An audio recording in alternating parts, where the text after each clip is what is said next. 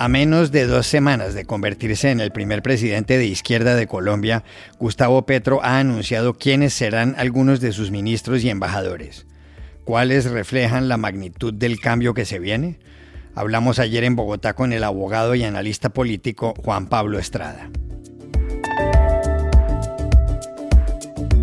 Pasado mañana se cumple ya el primer año del gobierno de Pedro Castillo en Perú. ¿Qué significa que su desaprobación sea muy alta y que a estas alturas haya cinco investigaciones en su contra? Iván Slokovic, del diario Correo, nos dio los detalles. En Mallorca, una mujer puso un anuncio en la primera página de un periódico para buscar a un hombre que la dejó muy enamorada. ¿Cómo es la historia que le ha dado ya la vuelta a media España? Marisa Goñi, la directora del Diario de Mallorca, nos la contó. Hola, bienvenidos a El Washington Post. Soy Juan Carlos Iragorri, desde Madrid. Soy Dori Toribio, desde Washington, D.C. Soy Jorge Espinosa, desde Bogotá. Es martes 26 de julio y esto es todo lo que usted debería saber hoy.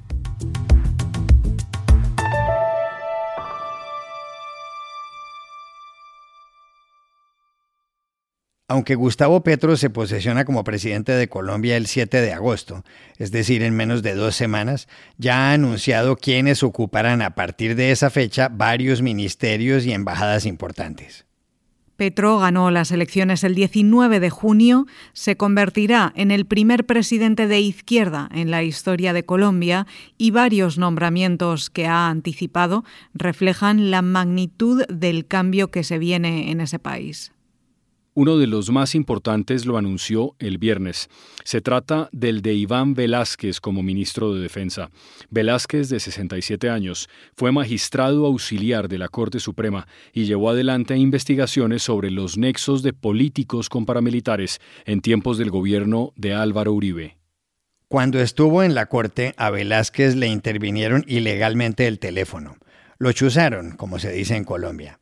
Tiempo después formó parte en Guatemala de la comisión de la ONU que condujo a prisión al presidente Otto Pérez Molina por actos de corrupción.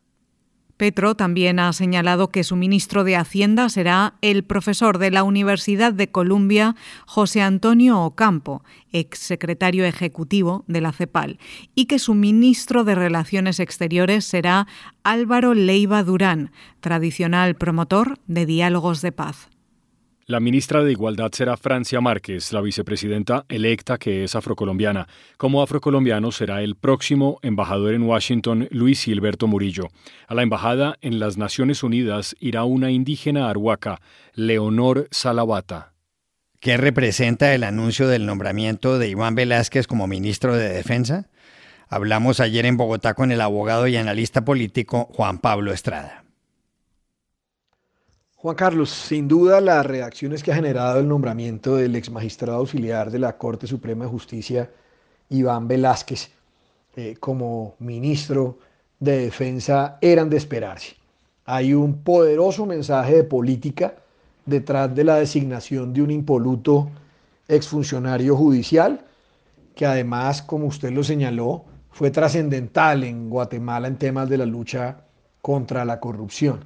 Pero a esto hay que agregarle que Iván Velázquez fue un protagonista de primera línea en el episodio judicial que en Colombia se conoció como la parapolítica, la investigación de ese nefasto matrimonio entre los políticos y los grupos paramilitares para hacerse elegir en los cargos de elección popular. Iván Velázquez fue un investigador estrella de esa parapolítica en la que estuvo ligada el anillo más cercano al expresidente Álvaro Uribe.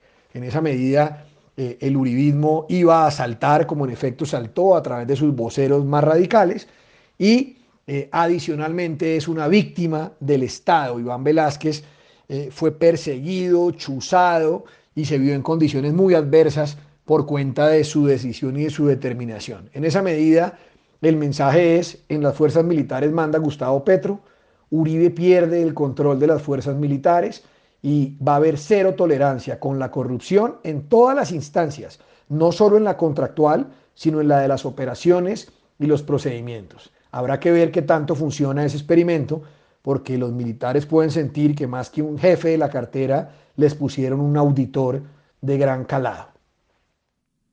De los otros nombramientos que hará Petro, ¿cuáles son representativos? Le preguntamos también a Juan Pablo Estrada. De los otros nombramientos yo quiero destacar eh, dos por la relevancia.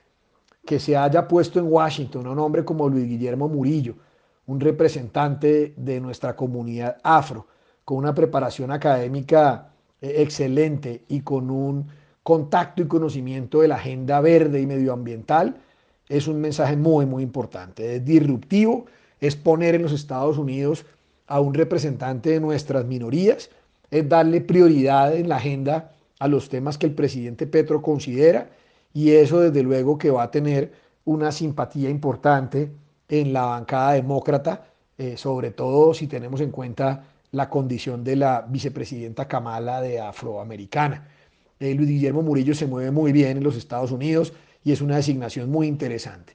Y me parece que no se puede dejar de destacar la referencia de José Antonio Campo en Hacienda, eh, porque era un tema que despertaba muchísimo temor en los mercados y en el establecimiento, que fuera a haber un economista allí de la nueva ola más cercano a políticas creativas. Ocampo es un cepalista, un tema ortodoxo en temas económicos, y eso interpreta que el presidente Petro no quiere llegar a jugar con la balanza comercial y con los números del Estado colombiano. Ya José Antonio Campo eh, ha empezado a matizar propuestas de campaña que generaban mucha inquietud. Ya dijo que seguimos con la producción de petróleo, ya le ha puesto un límite temporal a la consecución de los recursos de la reforma tributaria y esos son dos mensajes muy interesantes. Desde luego, no puedo dejar de referirme a la embajadora ante las Naciones Unidas, eh, una representante de una etnia aruaca, es un mensaje muy importante y muy contundente en términos de simbolismo, es decir, los afros y los indígenas tienen un papel protagónico en este gobierno de cambio que propone el presidente Gustavo Petro. Habrá que ver cómo resultan esas audacias que no tendrían por qué salir mal, porque no solo son afros e indígenas, sino personas preparadas y con conocimiento de la cosa pública.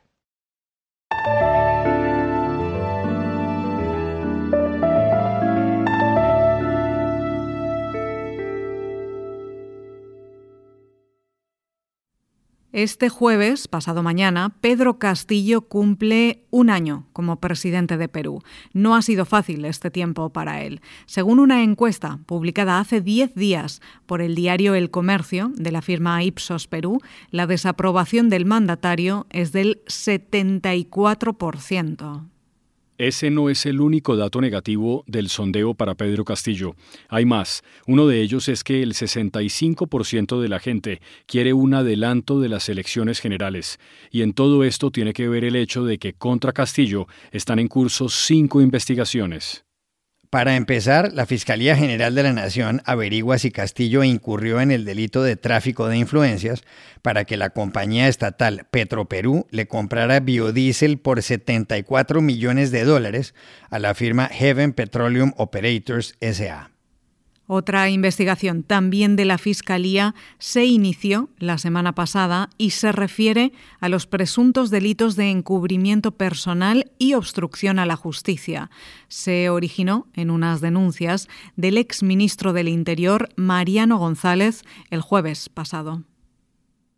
Lo que recibí fue un reclamo natural porque, porque no estaba de acuerdo con mi decisión no es que me haya dicho el presidente en algún momento no capture a los prófugos, pero lo que me cuestionaba era la decisión de ir por ellos. Mariano González había sido destituido un día antes, llevaba dos semanas en el cargo, y al parecer la molestia de Castillo con él se produjo por la creación de un grupo policial especial para capturar a tres personas vinculadas a otra investigación de la Fiscalía.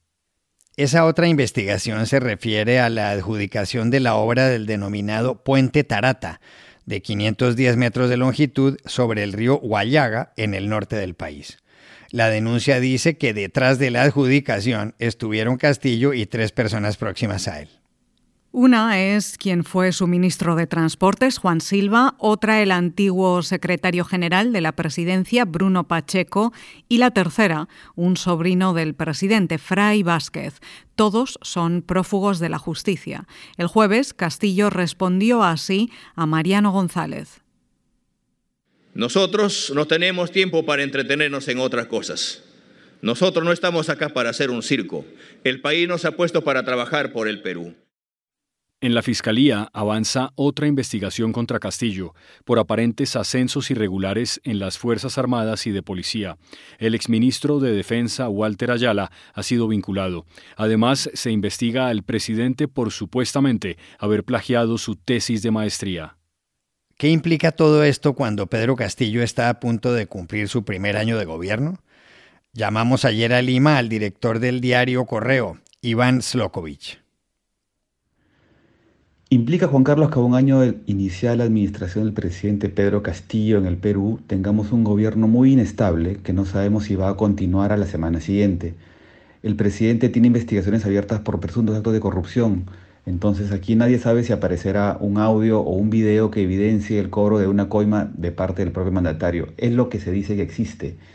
Eh, no olvidemos que en estos casos eh, que están en la fiscalía, están implicados gente del entorno del propio mandatario, como su ex secretario presidencial, al que le encontraron 20 mil dólares en un baño del Palacio de Gobierno, que es la sede del Poder Ejecutivo, un ex ministro de Transportes, un sector que maneja millonarios recursos para obra pública, y su sobrino Fray Vázquez Castillo, que es muy cercano al presidente. Los tres hoy están prófugos y la semana pasada el presidente Castillo echó del cargo a los 15 días de asumirlo a un ministro del Interior llamado Mariano González, que al parecer llegó con la intención de detener a esos tres evadidos de la justicia que saben mucho de la participación de Castillo en estos actos que les indica la Fiscalía.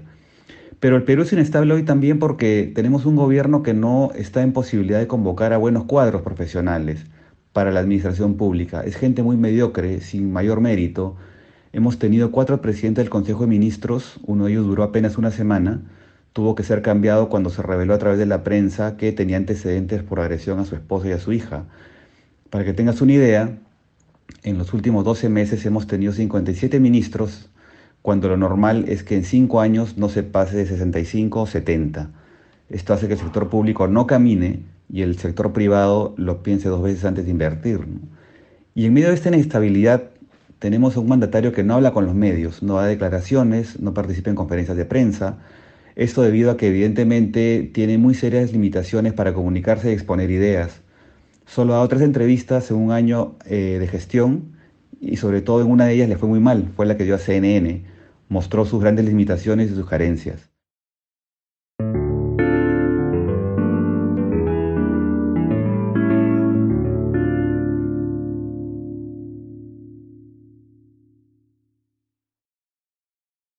Hace 10 días, el viernes 15 de julio, los lectores del Diario de Mallorca, uno de los medios de comunicación más importantes de esa isla en el Mediterráneo español, quedaron boquiabiertos.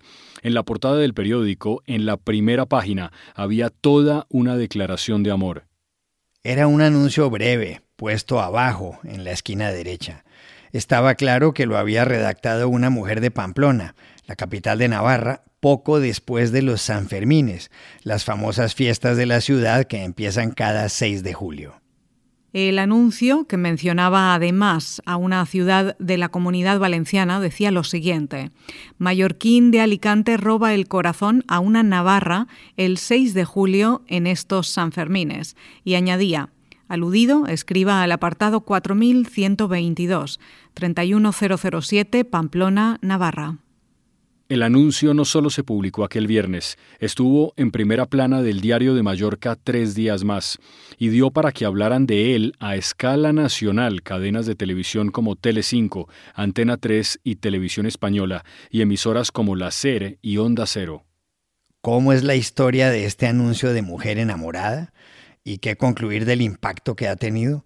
Llamamos ayer a Palma a la directora del Diario de Mallorca, la conocida periodista Marisa Goñi.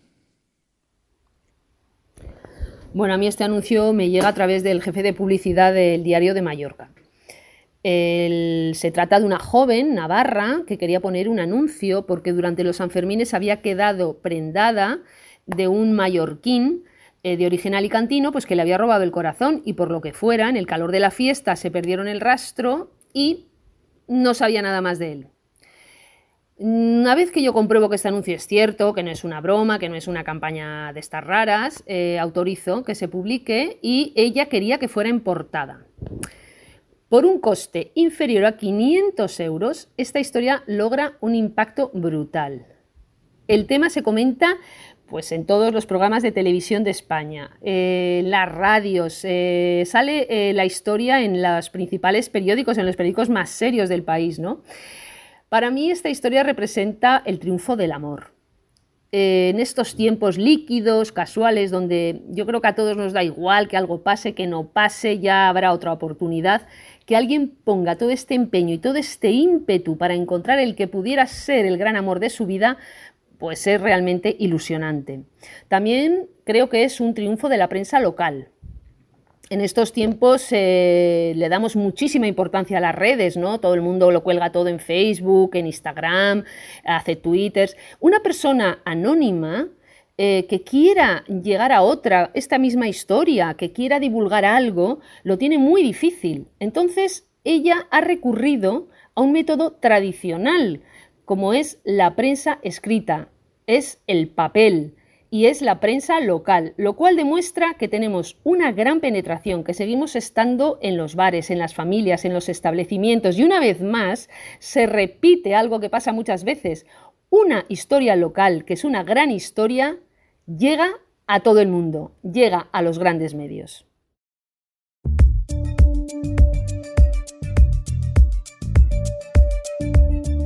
Ay, el amor. Y estas son otras cosas que usted también debería saber hoy. En el Canadá, el Papa Francisco pidió ayer perdón por el papel de la Iglesia en los abusos a los indígenas cometidos durante décadas en los internados católicos para niños. Al iniciar su viaje de seis días por ese país, el pontífice admitió y condenó el mal que tantos cristianos hicieron. Desde finales del siglo XIX hasta finales del XX, miles de niños indígenas fueron separados de sus familias y trasladados a internados como parte de una política pública. La compañía estatal rusa Gazprom anunció ayer que a partir de mañana reducirá al 20% el flujo de gas del gasoducto Nord Stream 1. El gasoducto transportará 33 millones de metros cúbicos diarios desde Rusia hasta Alemania, la mitad del suministro actual. En junio, Gazprom disminuyó en un 60% las entregas de gas natural a Europa, citando problemas técnicos.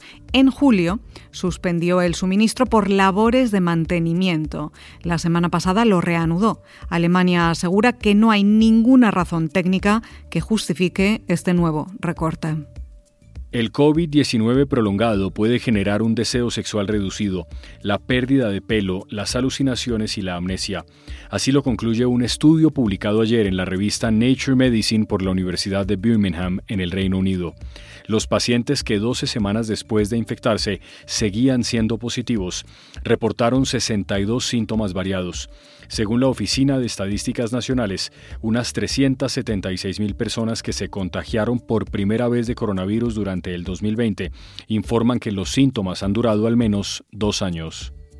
Y aquí termina el episodio de hoy de El Washington Post, El Guapo. En la producción estuvo Cecilia Favela. Por favor, cuídense mucho y pueden suscribirse a nuestro podcast en nuestro sitio web, elwashingtonpost.com, seguirnos en nuestra cuenta de Twitter, arroba y también nos encontrarán en Facebook buscando el Post Podcast. Chao, hasta la próxima.